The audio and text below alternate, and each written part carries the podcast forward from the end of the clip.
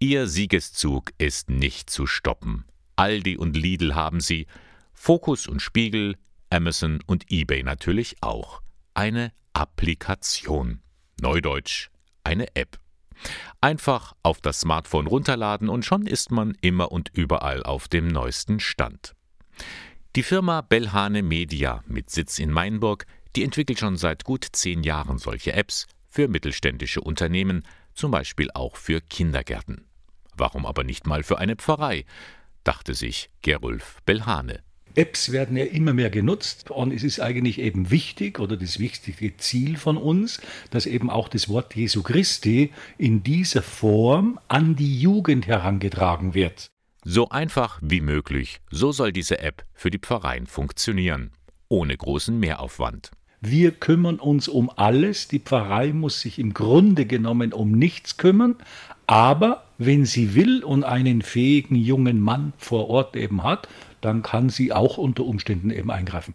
Und so reist Gerulf Belhane übers Land und bietet sein Produkt verschiedenen Pfarrgemeinden an. Manche empfangen ihn mit offenen Armen, manche sind eher abweisend. Auch der Pfarrer von Wettstetten im Dekanat Ingolstadt, Klaus Gruber, war zunächst skeptisch. Eine eigene App für die Gemeinde. Was soll das bringen? Überzeugt hat ihn dann die Möglichkeit, Push-Nachrichten zu senden. Wenn jetzt einmal schneller Gottesdienständerung ist, dann jagen wir schneller mal eine Push-Änderung raus. Wir haben einen äh, hohen Verbreitungsgrad. In dem Moment, wo eine Push-Nachricht rausgeht, klingelt es bei jedem auf dem Handy. So habe ich einen ganz direkten Zugang und kann immer wieder auch die Brücken dann zu den anderen Medien schlagen. Nun bringt Pfarrer Gruber eine ideale Voraussetzung mit. Er ist sehr technikaffin. In der Gemeinde wird er schon mal als der Wischkastelpfarrer bezeichnet. Aber, so sein Credo, die Kirche muss mit der Zeit gehen. Ich glaube, dass das eines der wichtigsten Dinge ist, die wir jetzt gerade auch in der Corona-Zeit angehen müssen.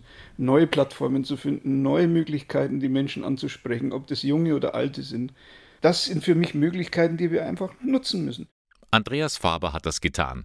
Vor zehn Jahren ist er mit seiner Familie nach Wettstetten gezogen.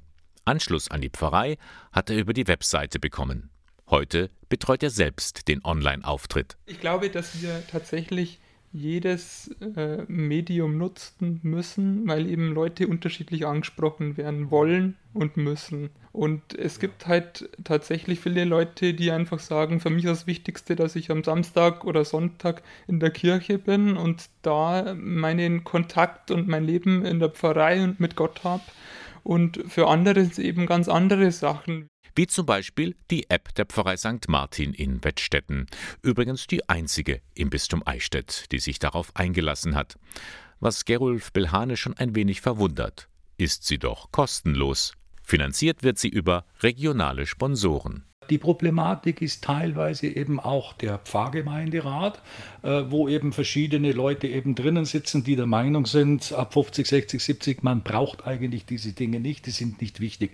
Ich finde, es ist einfach ganz, ganz wichtig, wir müssen ganz einfach alle Medien bedienen. Und so ist es letztendlich auch mit dem Wort Jesu Christi. Ich möchte nicht nur auf dem Kirchenzettel sein, ich möchte nicht nur auf der Webseite sein, sondern ich möchte auch dort zu finden sein, wo sich eben praktisch die Gläubigen aufhalten.